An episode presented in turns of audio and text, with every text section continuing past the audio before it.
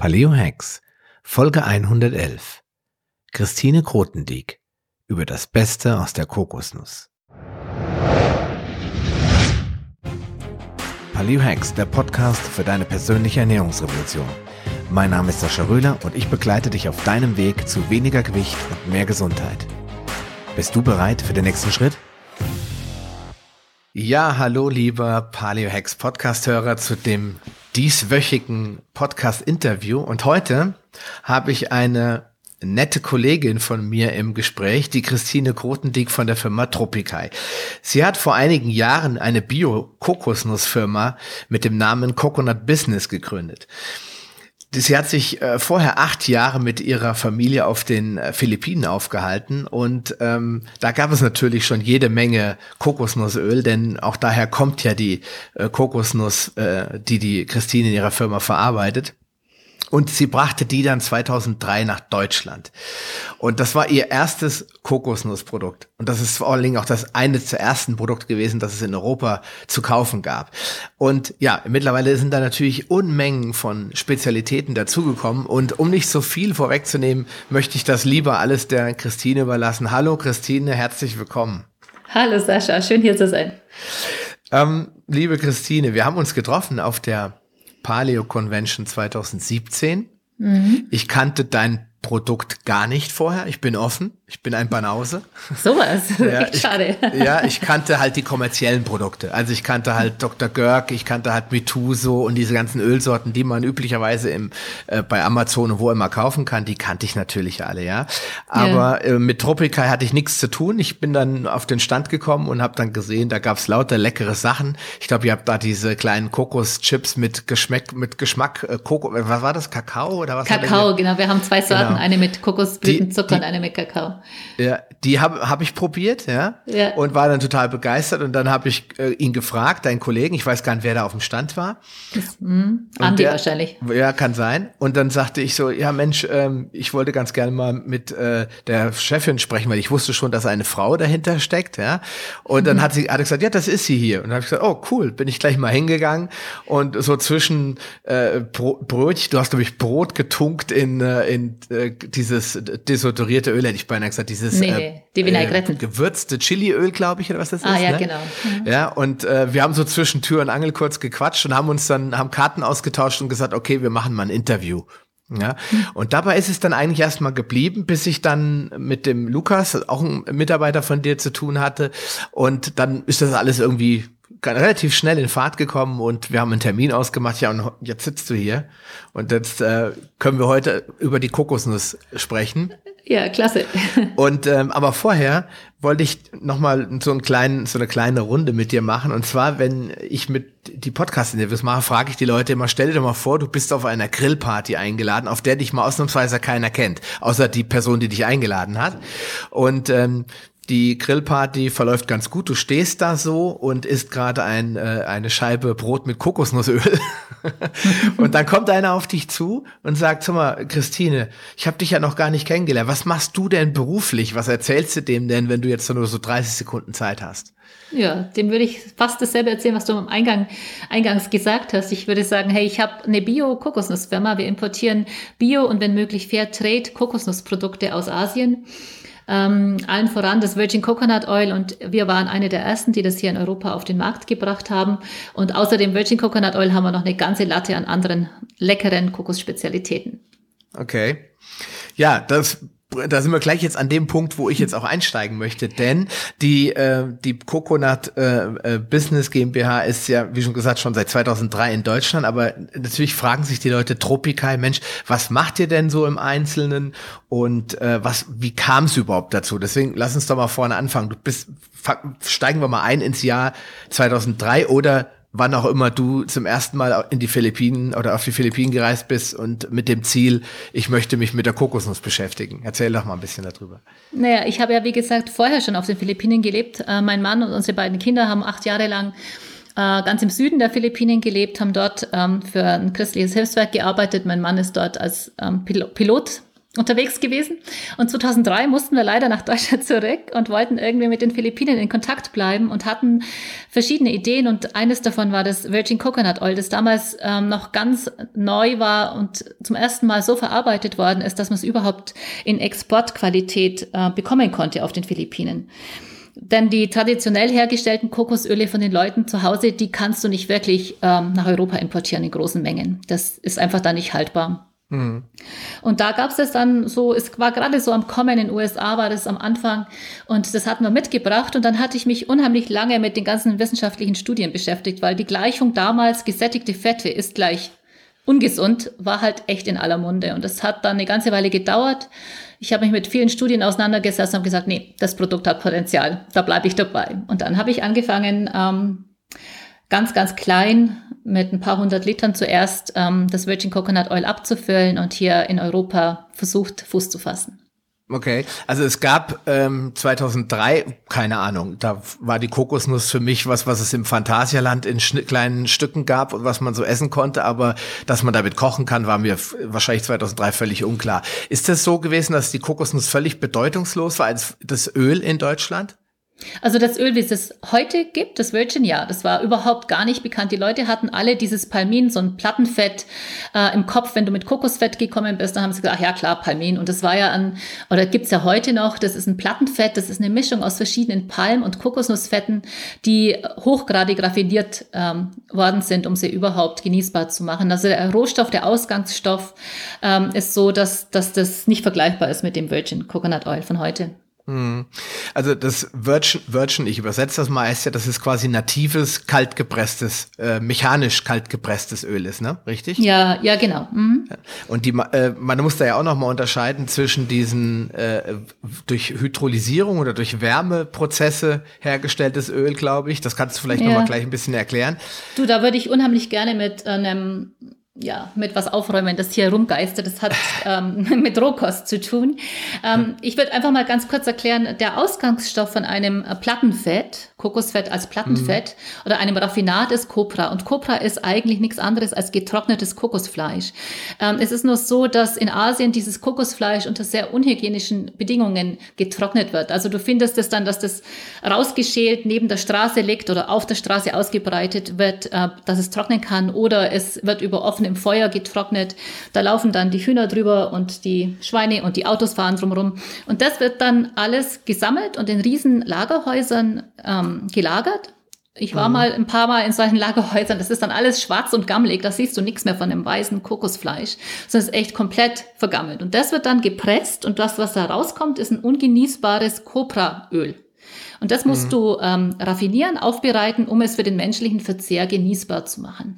Und das ist leider der Rohstoff von diesem ähm, Plattenfetten, die auch oft heute noch in der Lebensmittelindustrie verwendet werden. Aber das Virgin Coconut Oil ist nichts anderes, ist genauso nichts anderes als getrocknetes Kokosfleisch, aber es wird direkt ähm, frisch getrocknet. Also es wird nach dem Öffnen vom Kokosfleisch geraspelt, ähm, getrocknet und dann gepresst. Das geschieht ähm, generell immer innerhalb von einer sehr kurzen Zeit.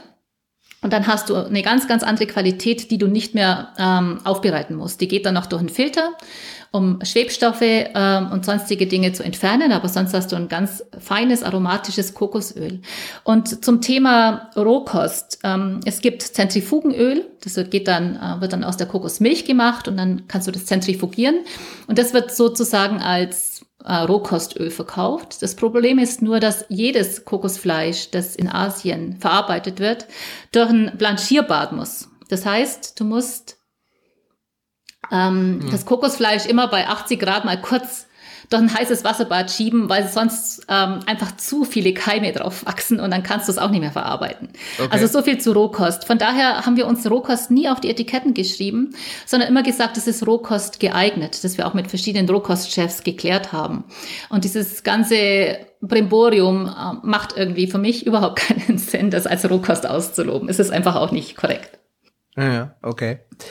Ja, gut. Ähm ja, wahrscheinlich ist das wirklich ein ziemlich großes Fass, was man da aufmachen kann.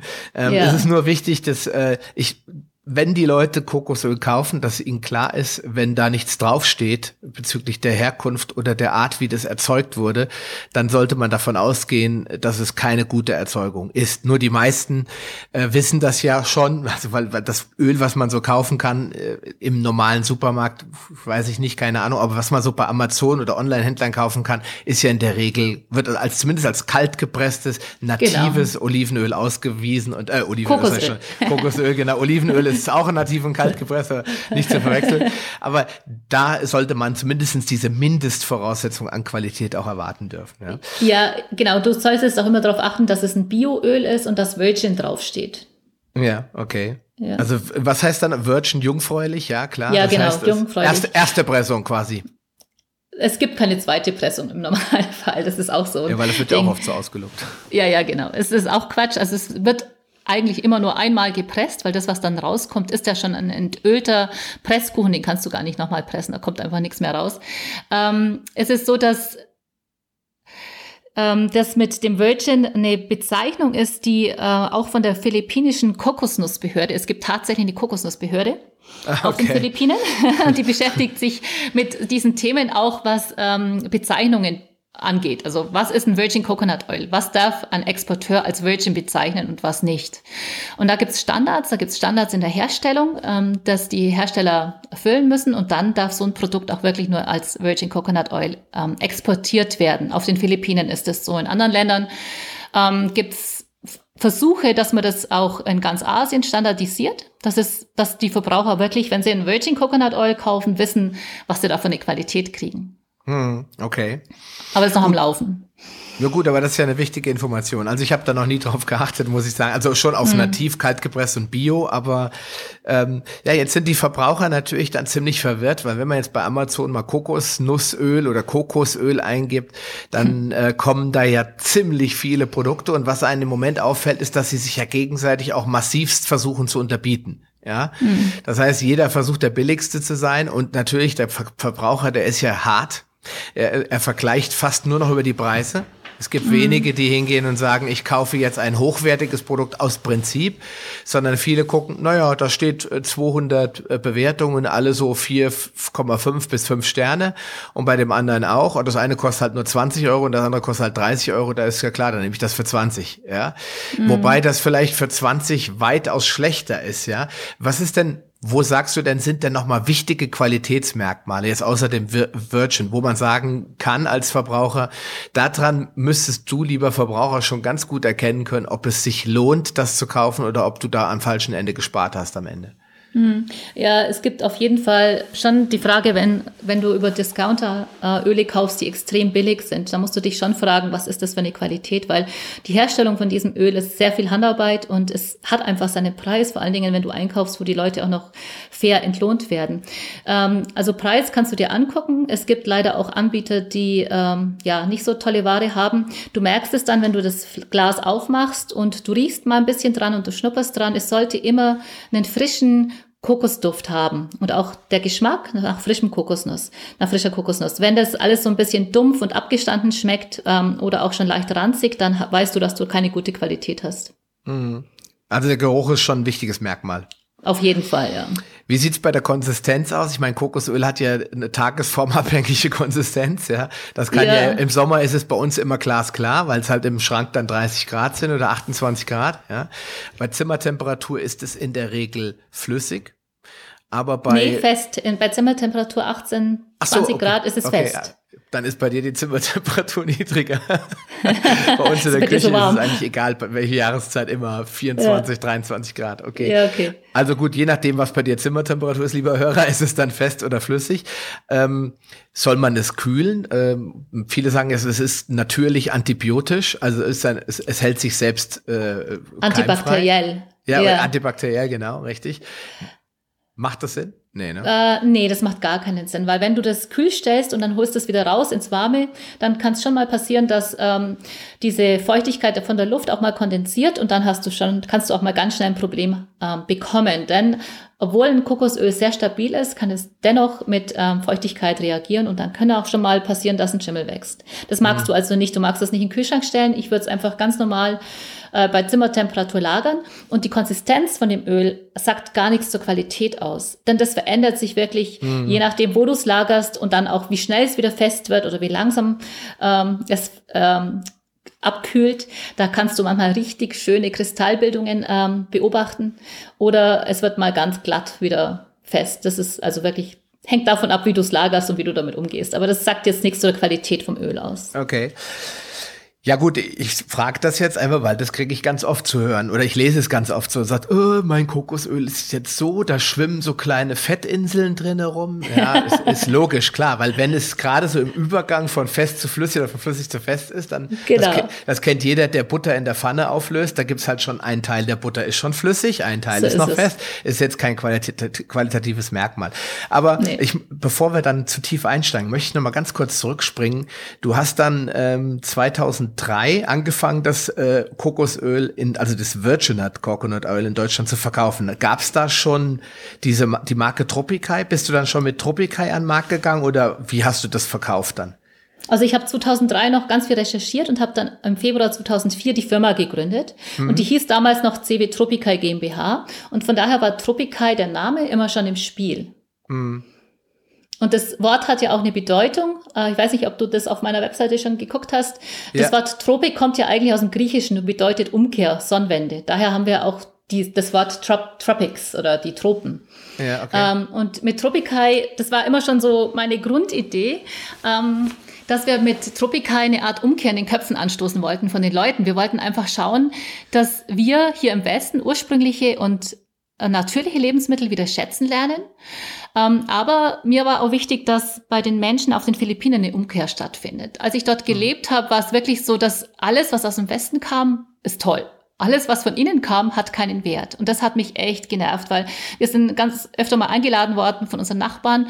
Und statt dass sie uns eine Kokosnuss zum Trinken vom Baum geholt haben, äh, haben sie die Kinder zum nächsten Sari Sari Store geschickt. Das ist so ein kleiner Tante Emma Laden und haben uns eine Coca-Cola geholt, ob wir die wollten oder nicht. Ähm, und das fand ich echt, echt schade, weil die haben so coole, richtig tolle Produkte und wissen es gar nicht zu schätzen. Und das versuchen wir halt auch mit Tropicai zu erreichen, dass wir den Menschen sagen, hey Leute, die Sachen, die ihr herstellt, die ihr dort ähm, habt, die sind bei uns wirklich viel wert und die werden mhm. hier wertgeschätzt. Und diese Wertschätzung geben wir euch wieder zurück, indem wir halt auch mit euch ähm, langfristige Beziehungen aufbauen. Okay, wir werden gleich noch über das Thema Fair Trade und auch äh, hm. solche Sachen kurz sprechen, weil das ist, glaube ich, der zweite Punkt. Neben der Qualität des reinen Kokosöls ist auch die Herkunft des Kokosöls.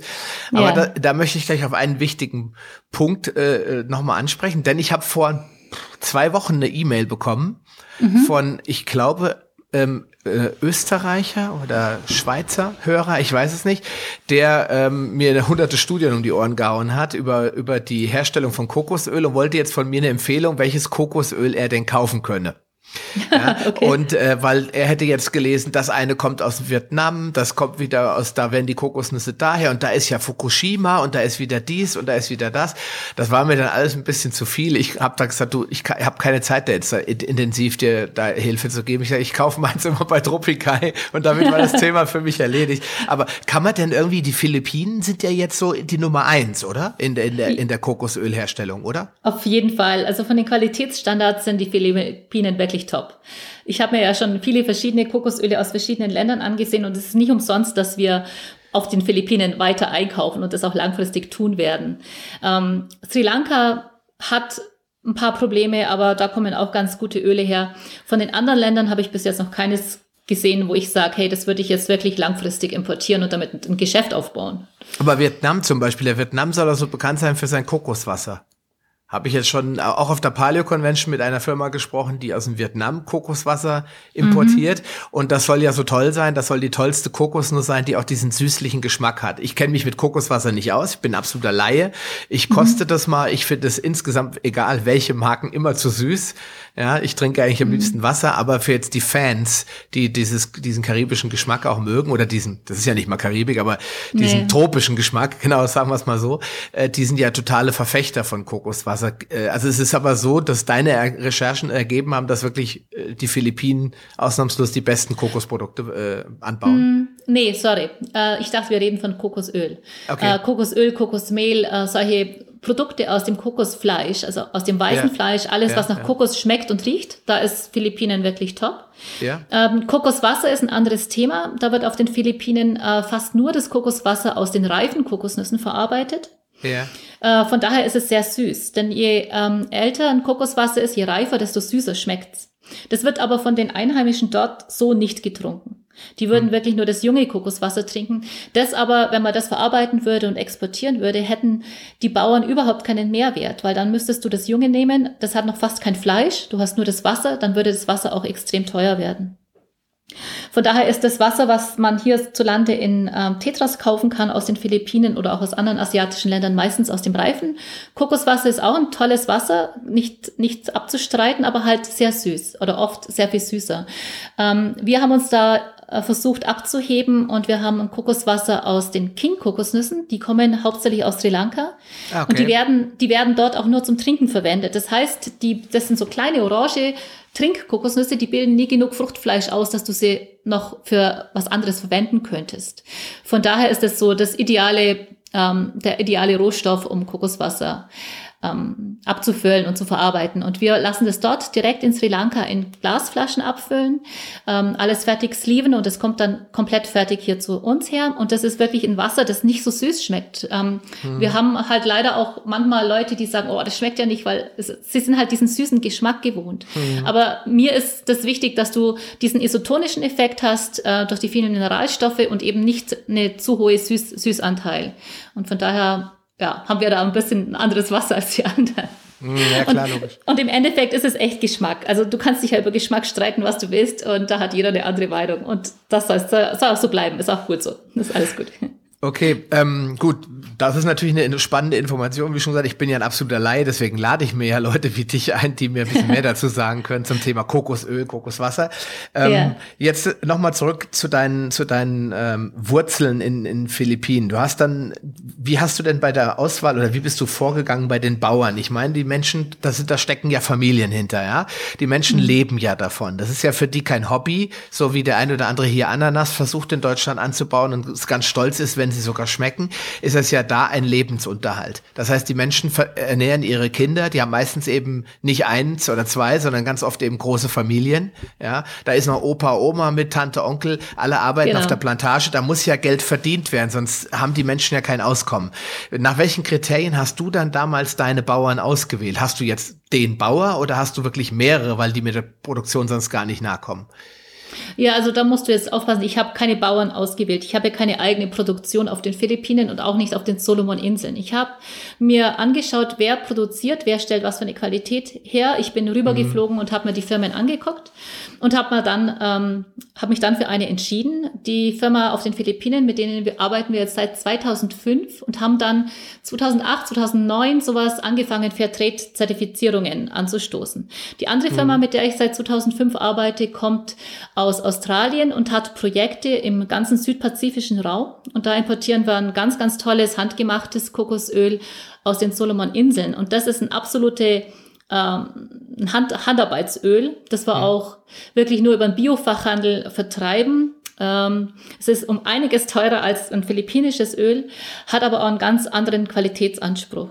Ähm, da ist es so, dass die Bauern, dass dieses Öl und der Vertrieb von dem Öl den Bauern hilft, in den Dörfern zu bleiben. Also wir stoppen damit diese Landflucht und schaffen es, dass die Menschen Einkommen haben, um ihre Familien weiter zu ernähren. Und auf den okay. Philippinen haben wir das halt durch diese Fairtrade-Projekte geschafft, die wir mitfinanzieren durch ähm, unseren Vertrieb. Mm, okay. Das heißt, ähm, wenn ich jetzt ein Tropikai-Öl kaufe, ist das dann, ich sage jetzt mal, auch das mag jetzt laienhaft klingen, aber ist das dann mal das von den Solomons und einmal das von, von Philippinen oder, oder geht ihr monatweise vor, saisonweise vor oder wird das sogar gemischt? Ich meine, ich habe davon nee, keine nee. Ahnung. Nee, nee, wir haben zwei verschiedene Verpackungs, wir haben zwei verschiedene Verpackungslösungen. Wir haben das Virgin Kokosöl aus den Philippinen, so wie es die meisten kennen, in einem Weithalsglas äh, 340 Milliliter und 750 Milliliter. Wir hatten bis vor kurzem das Solomonöl genauso verpackt, aber hatten dann auf dem Etikett ähm, ein, dieses Logo von den Solomon-Inseln. Fair Dinkum nannte sich das. Wir okay. haben jetzt, wir sind gerade dabei umzustellen und verpacken das Öl aus den Solomoninseln in Drahtbügelgläsern. Da gibt's ein kleines mit 270 Milliliter und ein großes mit einem Liter. Äh, von daher siehst du einfach gleich auf den ersten Blick schon, dass es zwei verschiedene Öle sind. Ah, okay. Ja gut, das ist ja auch wichtig. Dass man erstmal ja. hast du einen geschmacklichen Unterschied und zweitens mal willst ja. du ja auch äh, von Tropikai-Seite auch ein anderes Image verbreiten, weil das ist eben aus einer anderen Region und äh, genau. schmeckt auch anders und das sollen die Kunden auch optisch sofort sehen, oh, jetzt habe ich ein anderes Öl. Ja. Genau. Und, und, nicht irgendwie, wie das dann bei Rotwein ganz oft gemacht wird, da kommen die Trauben aus der Tschechoslowakei, hätte ich beinahe gesagt, also Tschechien, äh, Italien, Spanien wird alles gemischt und das nennt sich dann, weiß ich nicht, Tafelwein, äh, sondern hier geht's wirklich um eine saubere, reine reine Qualität und das ist ganz wichtig, genau. dass der Kunde auch optisch sofort erkennt, pass mal auf, das ist jetzt ein anderes Produkt. Vielleicht muss man sogar einen anderen Preis dafür zahlen, weil es halt teurer ist. Nur der muss Kunde, man, ja. ja. der Kunde muss es halt auch erkennen können. Das ist, äh, denke ich, ganz wichtig. Ja. Ähm, jetzt wenn wir noch mal gucken, also Fair Trade ist, ist ja soweit klar und auch diese diese australische Firma, mit der du zusammenarbeitest, äh, ist mir auch bewusst jetzt, wie das Ganze funktioniert. Ähm, die Logistik, all das spielt ja jetzt für die Hörer gar nicht so eine große Rolle. Aber ähm, jetzt sagt der eine oder andere aber schon, ja Mensch, über Kokosöl ist das nicht umweltschädlich, weil da müssen ja hier die Schiffe und Flugzeuge und alles nur, damit wir hier Kokosöl, da sollten wir doch lieber ordentlich Rapsöl essen. Das kommt ja wenigstens aus der Region. Hast du, wie, wie stehst du dazu? zu dem ganzen Thema äh, umweltschonende ähm, Herstellung oder ist die Logistik dann überhaupt noch umweltschonend möglich? Ähm, ja, also wir fliegen es ja nicht her. Ähm, okay. Aber zum Thema Nachhaltigkeit und Kokosnuss. Ich finde, die Kokospalme ist eigentlich eine der, wenn nicht die nachhaltigste Pflanze der Welt. Du musst dir vorstellen, wenn du so eine Kokospflanze ähm, pflanzt, dann dauert so fünf Jahre, bis sie die ersten Früchte trägt, aber dann trägt sie Früchte 80 Jahre lang. Und das zehn bis zwölf Mal im Jahr. Das heißt, du hast ähm, eine Pflanze, die du das ganze Jahr über ernten kannst und das 80 Jahre lang. Vergleich das mal ähm, mit einem Zuckerrohrplantage.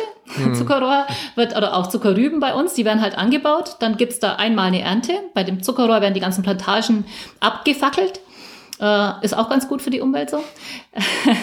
und dann wieder neu. Da hast du riesige Monokulturen. Ja. Kokospalmen auf den Philippinen äh, gibt's eigentlich nicht in Plantagen, wie man sie so von den Ölpalmen kennt.